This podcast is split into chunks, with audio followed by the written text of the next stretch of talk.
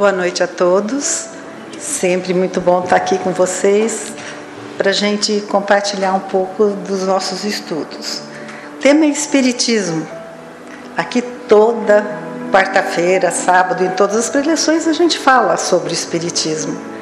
É um tema sem fim, mas eu escolhi ah, coisa, duas histórias assim à beira da codificação acontecidas em 1847, finzinho ou comecinho de 1848, que eu acho muito interessante e gostaria de contar para vocês.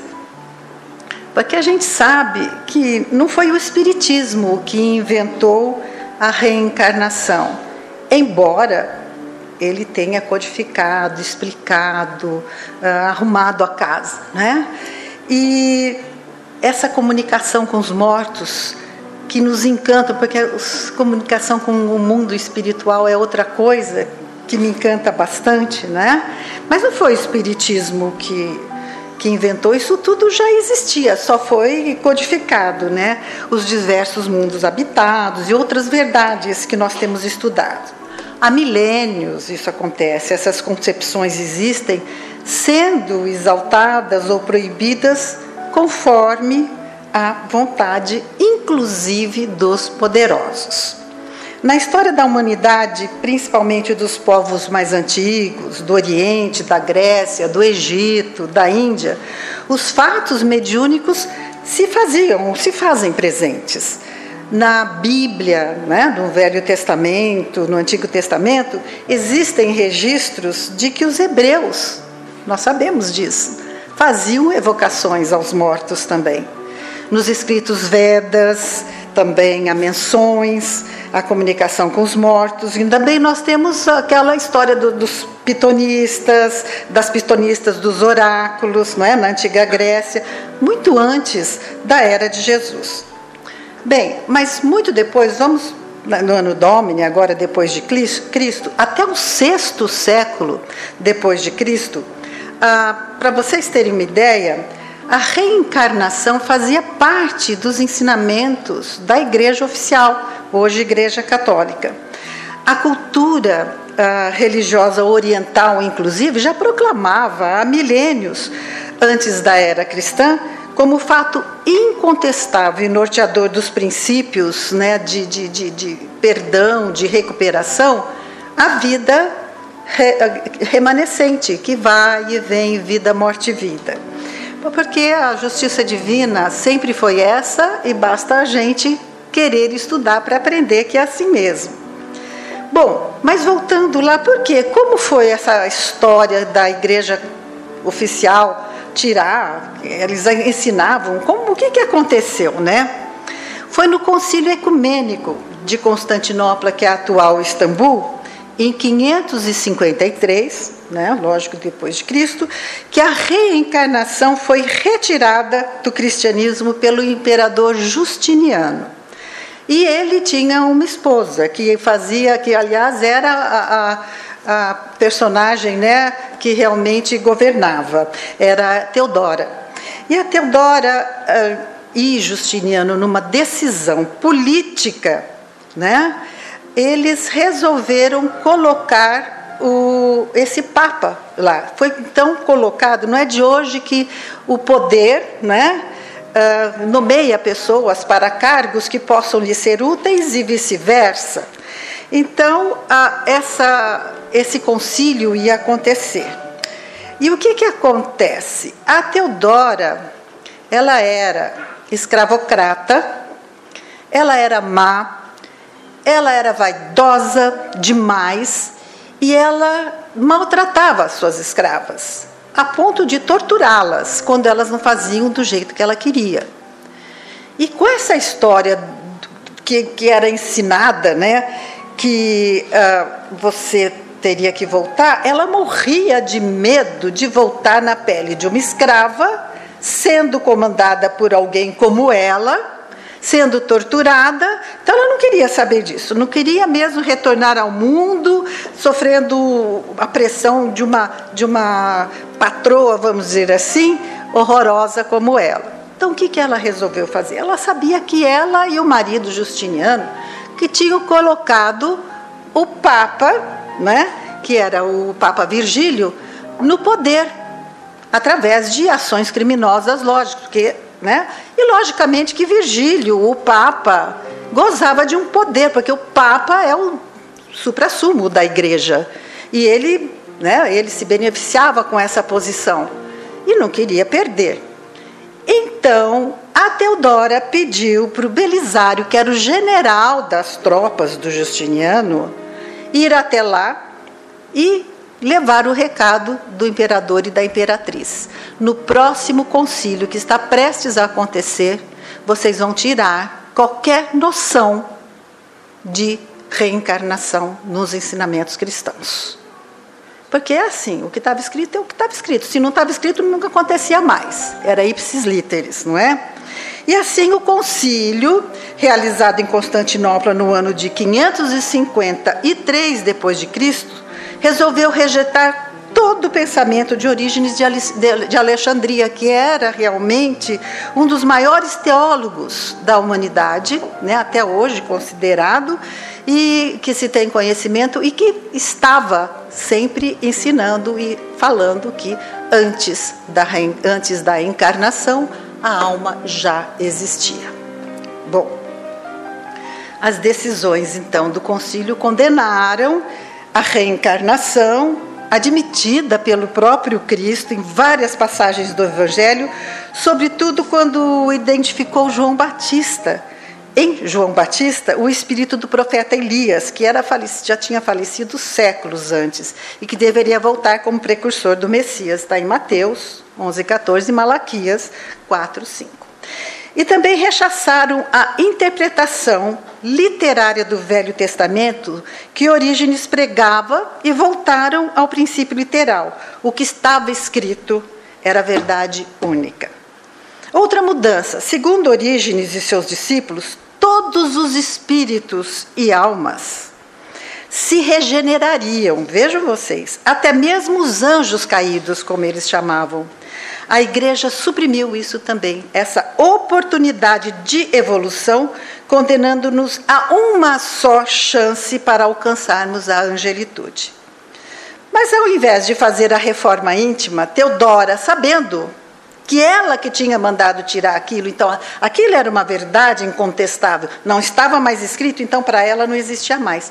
Ao invés dela fazer uma reforma íntima, ela continuou tirana, judiando das escravas. E sabe-se lá o que aconteceu depois que ela desencarnou, não é? Bom, vindo aqui para o século XIX, em 1844, agora eu vou contar a primeira, a primeira passagem que eu gosto. Ah, acontece o início de uma corrente espiritualista nos Estados Unidos. Na França já estava rolando as mesas, era até moda da alta sociedade, se comunicar com os espíritos, etc. Mas nos Estados Unidos, eles eram quase todos metodistas, eles eram cristãos, já tinham surgido os mormons, quer dizer, não se falava nessas coisas. Mas aconteceu, sim, essa corrente liderada por Andrew Jackson Davis, que experimentou vários fenômenos de desdobramento, principalmente, e experiências fora do corpo físico, e ele publicou um conjunto de livros sobre suas experiências, conhecido como filosofia harmônica. E daí? O que, que isso tem de mais? Acontece que esse rapaz, o Andrew, nascido em 1826, à margem do rio Hudson, em Nova York, no estado de Nova York, então perto da o que veio ser a cidade de Nova York, mas mais para o interior. E era filho né, de uma pessoa, sua mãe era uma pessoa muito rude, rude mesmo, deseducada, supersticiosa, chegando às raias do vulgar. O pai era muito pobre, a família era muito pobre, eles eram sapateiros, e o pai era alcoólatra. Então eles levavam uma vida muito dura, muito dura mesmo, aquela que as províncias americanas da época levavam, e muito, e muito rígidas também pela religião, eles eram todos muito, muito, eles seguiam demais, eles eram bem fundamentalistas mesmo. Né? Bom, povo rude, mas esse lado espiritual era o que eles realmente tinham, porque mais aguçados, porque eles iam à reza, iam à missa, ao culto, seja lá o que for. Foi ali, inclusive, nessa região que o mormonismo né, eh, nasceu. Bom, muitos fenômenos do espiritismo começaram a aparecer por ali. Tem que falar que Davis, ele era muito franzino, ele era fraquinho fisicamente e realmente fronteiriço mentalmente. Ele era muito pobre mentalmente. A escola era o máximo que eles podiam ter, uma escola muito fraca. Ele não tinha acesso a livros, ele sabia o que ele tinha conseguido naquela escolinha daquela vilazinha, certo? Mas essa criaturinha mirrada tinha poderes, ele tinha tais forças espirituais que antes dos 20 anos de idade ele já tinha escrito um dos livros mais profundos e originais de filosofia que jamais haviam sido produzidos. Os seus poderes psíquicos começaram a se desenvolver nos últimos anos da sua infância. Quando ele saía ali pelo campo, em volta da, da, da vila, ele via muitas coisas. A sua clarividência ficou muito, muito nítida mesmo, né? E foi a sua capacidade maior, foi com o que ele trabalhou bastante. Bom, naquela época, como há não muito tempo atrás, a gente que morou em cidade pequenininha lembra de alguém que apareceu lá assim também. Tinha uns que, essas pessoas que eram chamadas de saltimbancos. Uh, eles eram eh, assim uh, forasteiros que tinham alguma capacidade. Ou eles cantavam, ou eles tinham fantoches, ou eles tocavam um, um, um instrumento, ou eles faziam remédios milagrosos. Das... Então eles iam para apresentar alguma coisa e era uma festa na cidade. Mas esse forasteiro que apareceu aí nesta cidadezinha, ele exibia os seus poderes de mesmerizador, ele era um hipnotizador. E, logicamente, os jovens curiosos sempre se ofereciam, né, porque ele chamava para fazer demonstrações, e os mais jovens, mais corajosos, iam lá para serem uh, hipnotizados. Então, fez várias demonstrações e Davis participou de todas. E esse forasteiro notou em todas que ele tinha um poder imenso alguma coisa diferente dos outros, uma clarividência espetacular. Bom, o nosso herói então desenvolveu uma força de clarividência que jamais ah, se tinha visto naquela região. Ah, havia ali um senhor na, nessa cidadezinha que se chamava Senhor Livingstone, que ele era intelectualmente mais adiantado do que os outros, ele lia, ele era uma pessoa diferenciada ali. E ele notou, ele viu todas essas uh, esses fenômenos acontecendo com Davis e chamou o Davis para trabalhar com ele, para ver se eles podiam fazer alguma coisa com esses poderes dele. E começaram a trabalhar com saúde, porque o Davis ele se ele desenvolveu uma capacidade de ver mesmo com os olhos fechados, quem sabe com os, com os olhos espirituais, não é? Coisas que a visão humana não poderiam ver, né? olho nu. O que, que ele via? O corpo do paciente se tornava completamente transparente e ele via os órgãos claramente, todos eles dentro do corpo desses pacientes. E em volta de cada órgão, uma aura, certo? Uma energia. E se, ti, e se tivesse algum órgão que apresentasse alguma doença, aquela aura, aquela, aquela energia em volta estaria obscurecida, quase realmente uh, escura mesmo, quase opaca.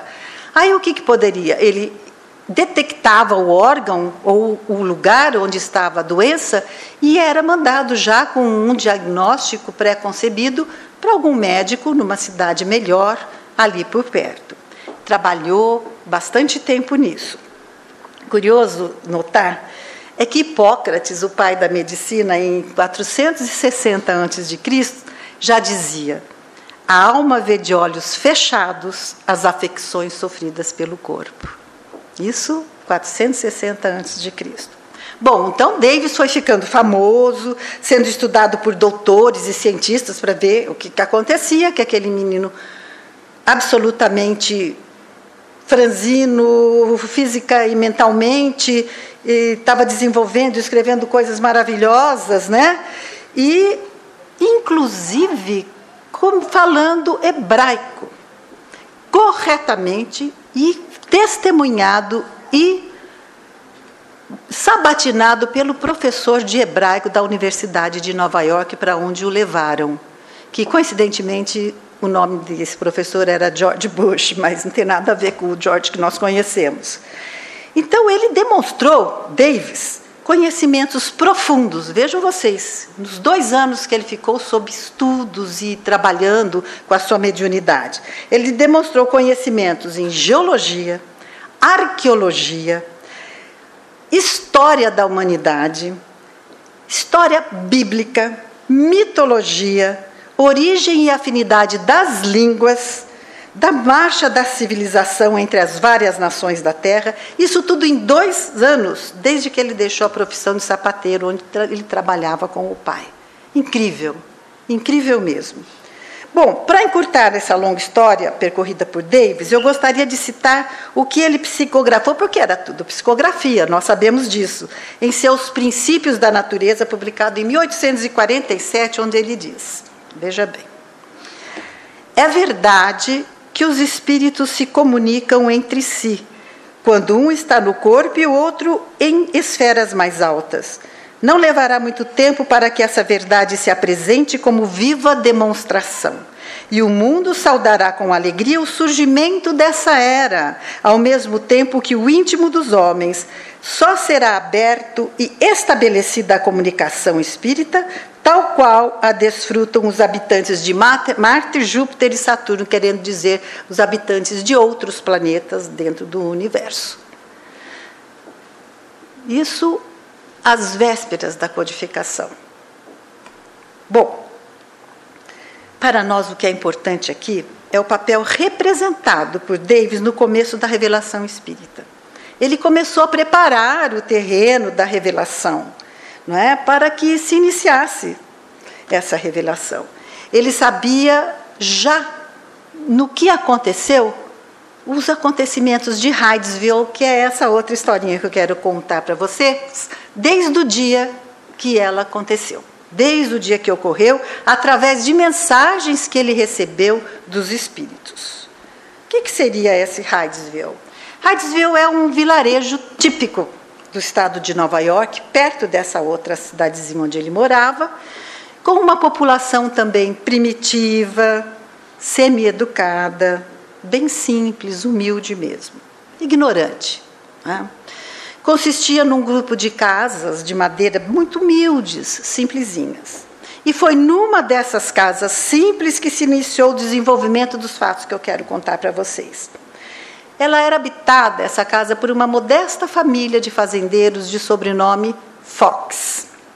Além do pai e da mãe, de religião metodista, havia duas filhas morando com eles: Margaret, de 14 anos, e Kate, de 11 anos de idade. Havia outros filhos também e filhas que não moravam ali, e havia Lia, que depois vai ser importante na história mais tarde, que era professora de música em Rochester, que era ali perto. Bom, essa casa que eles moravam, essa casinha, já tinha uma fama de casinha mal assombrada, tinha má reputação, ninguém queria alugar aquela casa por causa das coisas que aconteciam lá. Os Fox nem ligaram, chegaram e alugaram essa casa. Eles alugaram essa casa em dezembro de 1847, mas só no começo do ano seguinte, que é o ano da codificação, só no ano seguinte é que os ruídos que eram famosos nessa casa, né, contados pelos antigos inquilinos, voltaram a ser ouvidos. Eram barulhos assim, parecido com arranhaduras mesmo, né? E eram poucos naturais, porque quem chega na sua casa vinha da porta. E quem chega na sua casa e quer entrar, bate, não arranha a sua porta. Podia ser um gato, podia ser um bicho, podia ser um amigo querendo assustar, mas em todo caso começou esse barulho desses arranhões. E no começo eles nem ligaram, né? A família até meados assim de 1848, ali por, por abril que eles começaram, um pouquinho antes, em março. Daí para frente os ruídos foram ficando cada vez mais fortes e mais intensos. Às vezes eram assim, batidas mesmo, né? Outras pareciam arrastar de móveis, os móveis se arrastando e, e, e aquele barulho horroroso. Lógico que as meninas, uma de 11 e outra de 14, ficaram morrendo de medo, foram dormir para o quarto dos pais. Começaram a dormir com os, com os pais. E o som começou a se tornar tão vibrante, tão forte, que as camas tremiam, os móveis tremiam, tudo vibrava e a coisa começou a ficar feia. Então, a família começou a fazer uh, uma investigação. Será que isso é uma brincadeira de alguém? Vamos fazer o seguinte: começo só a família. A hora que começarem os barulhos, a gente fica um do lado de fora da casa, o outro fica do lado de dentro e vamos ver se é alguém que está brincando com a gente. Então, eles se revezavam um fora, outro dentro, não aparecia ninguém, mas os barulhos estavam ali, arranhões, batidas, uma coisa assim horrorosa. Mas ninguém conseguia achar o que era. Esparramou, logicamente, cidadezinha deste tamanho, então todo mundo estava sabendo e achavam que era fraude deles. Até que ah, eles achavam, inclusive, que era fraude porque só acontecia à noite, não acontecia à luz do dia, certo? Finalmente, na noite de 31 de março, houve uma irrupção de, de sons tão altos, tão, tão horrorosos e continuados, que ali aconteceu um dos pontos da evolução psíquica. Ali que foi alcançado realmente, e sabe por quem? pela Kate, de 11 anos de idade. Pois a jovem Kate, de repente, desafiou essa força né, invisível a repetir as batidas que ela dava com os dedos. Então ela dava duas batidas. O cara respondia, alguma coisa respondia com duas batidas. Ela dava três, respondia com três também. E assim, né? foi, se, foi acontecendo. Então, assim, eu fico imaginando esse quarto rústico, com essa gente simples, ansiosa, em manga de camisa, os seus rostos alterados, não é? Ah, assim, num círculo, todos assustados, iluminados à luz de vela, com a sombra bruxuleante na parede, daria um quadro histórico para o Espiritismo maravilhoso. Porque ali estava acontecendo um fenômeno, estava havendo uma comunicação entre os dois mundos. Bem, esse desafio dela foi atendido e respondido imediatamente. Cada pedido era respondido por um golpe. E mesmo que fossem muito humildes, né, os comunicantes de ambos os lados, a telegrafia espiritual estava funcionando. Havia então muitas forças inexplicadas no mundo na época, mas aqui estava uma força que pretendia ter às suas costas uma inteligência independente. Isto era a suprema significação de um novo ponto de partida. A senhora Fox ficou admirada daquele resultado e da posterior descoberta de que aquela força, ao que parecia, era capaz de ouvir e de ver. As duas coisas aconteciam, pois quando a Kate só dobrava os dedos sem barulho, o arranhão respondia. Então ali eles não estavam ouvindo nada, ele estava vendo realmente. Então a mãe começou a fazer uma série de perguntas para essa, para essa entidade, para esse ente, e ah, ela perguntou então quantos filhos eu tenho. Aí ele bateu sete vezes, fez barulho sete vezes. Ela falou: Ah, errou. Eu tenho seis filhos. Então você é uma fraude. Aí, de repente, caiu a ficha. Ela tinha seis filhos realmente, vivos, mas havia perdido um quando era nenezinho. Então ele estava respondendo de uma maneira correta. Veio vizinha, fez perguntas, ela ficou assim maravilhada no começo, mas depois ela ficou meio assim com medo, porque começou a fazer perguntas da sua vida íntima e ele sabia tudo respondendo, ela saiu. Bom, as notícias então se espalhavam rapidamente e todos os vizinhos vinham testemunhar, testemunhar essa, esse mistério. Chegaram a pedir para os Fox saírem à noite para dormir em outro lugar, para eles verem que não era fraude deles. E todos os fenômenos aconteceram, mesmo com a ausência da família Fox. Bom, a igreja, lógico, metodista, o pastor ficou sabendo e não gostou nada disso, eles eram absolutamente contra esse tipo de fenômeno. E os mais radicais, fundamentalistas, que frequentavam também a religião, foram lá numa comissão para ver o que estava acontecendo, porque eles achavam que era uma palhaçada, que era tudo fraude. Muito bem. Chegaram lá, fizeram muitas perguntas, muitas declarações foram feitas, a resposta vinha, né? E até que eles tiveram que realmente tirar o chapéu e viram que era uma entidade com inteligência. E aí fizeram muitas perguntas, obtiveram respostas desse ser inteligente invisível. Então, conforme a sua própria declaração, esse ser disse, né, agora com, com batidas com letras, é um pouco devagar, que ele era um espírito, ele se chamava de espírito, e que ele tinha sido assassinado há cinco anos, quando ele tinha 31 anos de idade, por causa de dinheiro. Ele tinha sido assassinado por um antigo inquilino dessa casa que o havia enterrado a três metros lá no subsolo, no, que, eles, que, ele tinha, que eles tinham ali, certo? E estava naquela adega a três metros de profundidade. Aí eles desceram a adega. E aí os golpes começaram a ficar muito mais fortes ficaram fortes e eles viram, e era o vigário que estava lá, o, o pastor, e testemunhou isso tudo. Bateu, bateu, bateu, e eles viram realmente que ali havia sido enterrado, havia um esqueleto, e a história foi se esparramando. Bom, Logicamente, entrou Quakers no meio, que começaram a coordenar, colocaram todas as. Eh, codificaram, codificaram, que eu digo assim, ah, foram fazendo aquela coisa da letrinha para poder colocar as, as ideias. Era uma coisa bem primitiva mesmo, mas eles conseguiram ver que era verdade.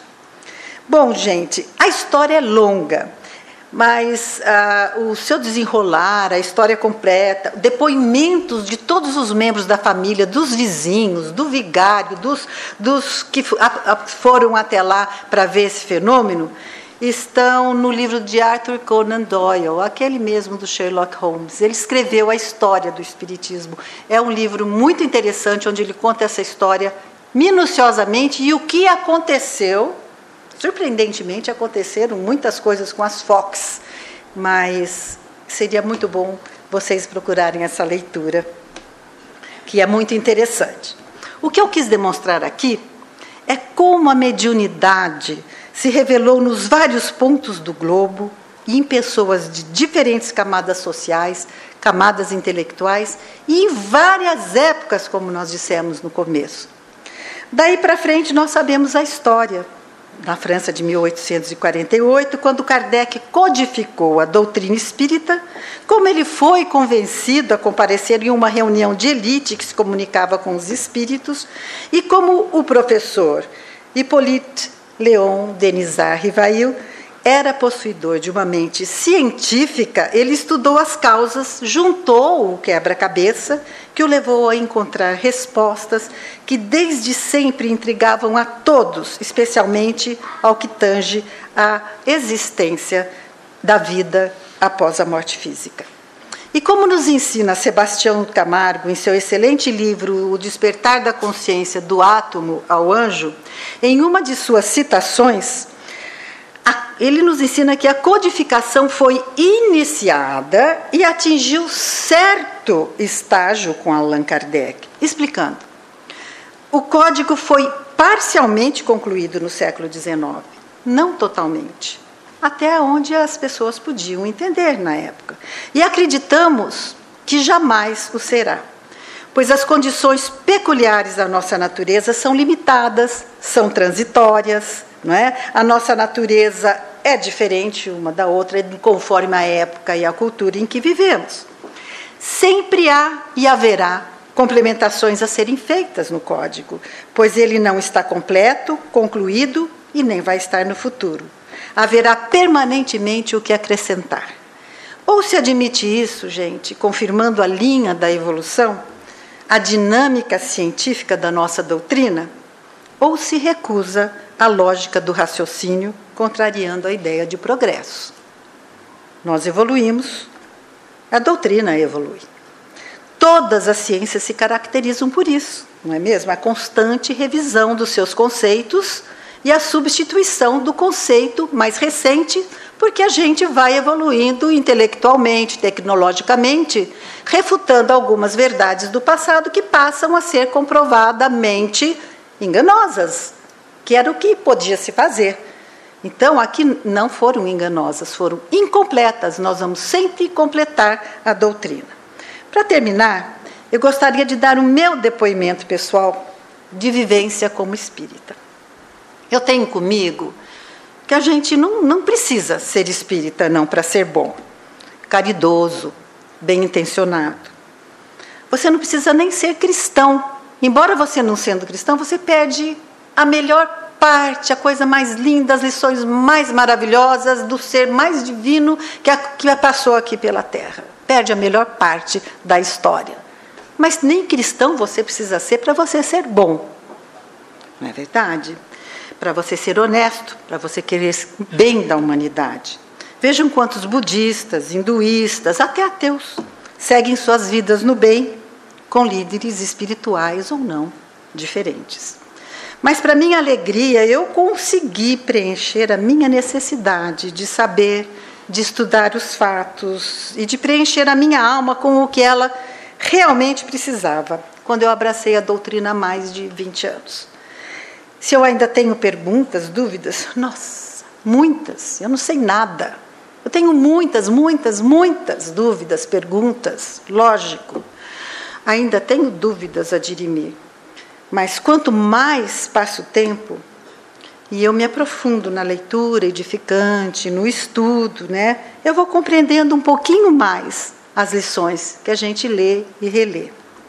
A doutrina me ensinou que eu tenho muitos, mas muitos defeitos, e que eu tenho que mergulhar em minha alma para descobri-los e começar a combatê-los sem culpa, pois ela nos impede de progredir mas com a sincera intenção de me tornar uma pessoa melhor, conforme eu for entendendo as lições de amor que o nosso mestre deixou.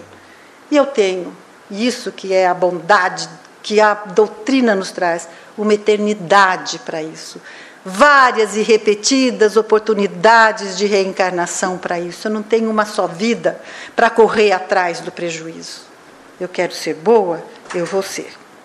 E sigo tentando melhorar, entender, analisar, me conhecer melhor, ser mais paciente e tolerante, o que é difícil com o gênio que eu tenho, né?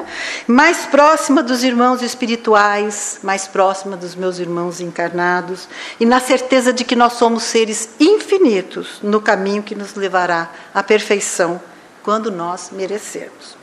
Obrigada a todos vocês pela paciência e que o nosso mestre nos cubra de bênçãos e sabedoria para fazermos as nossas escolhas com muita e muito amor e no caminho reto. Muito obrigada a todos.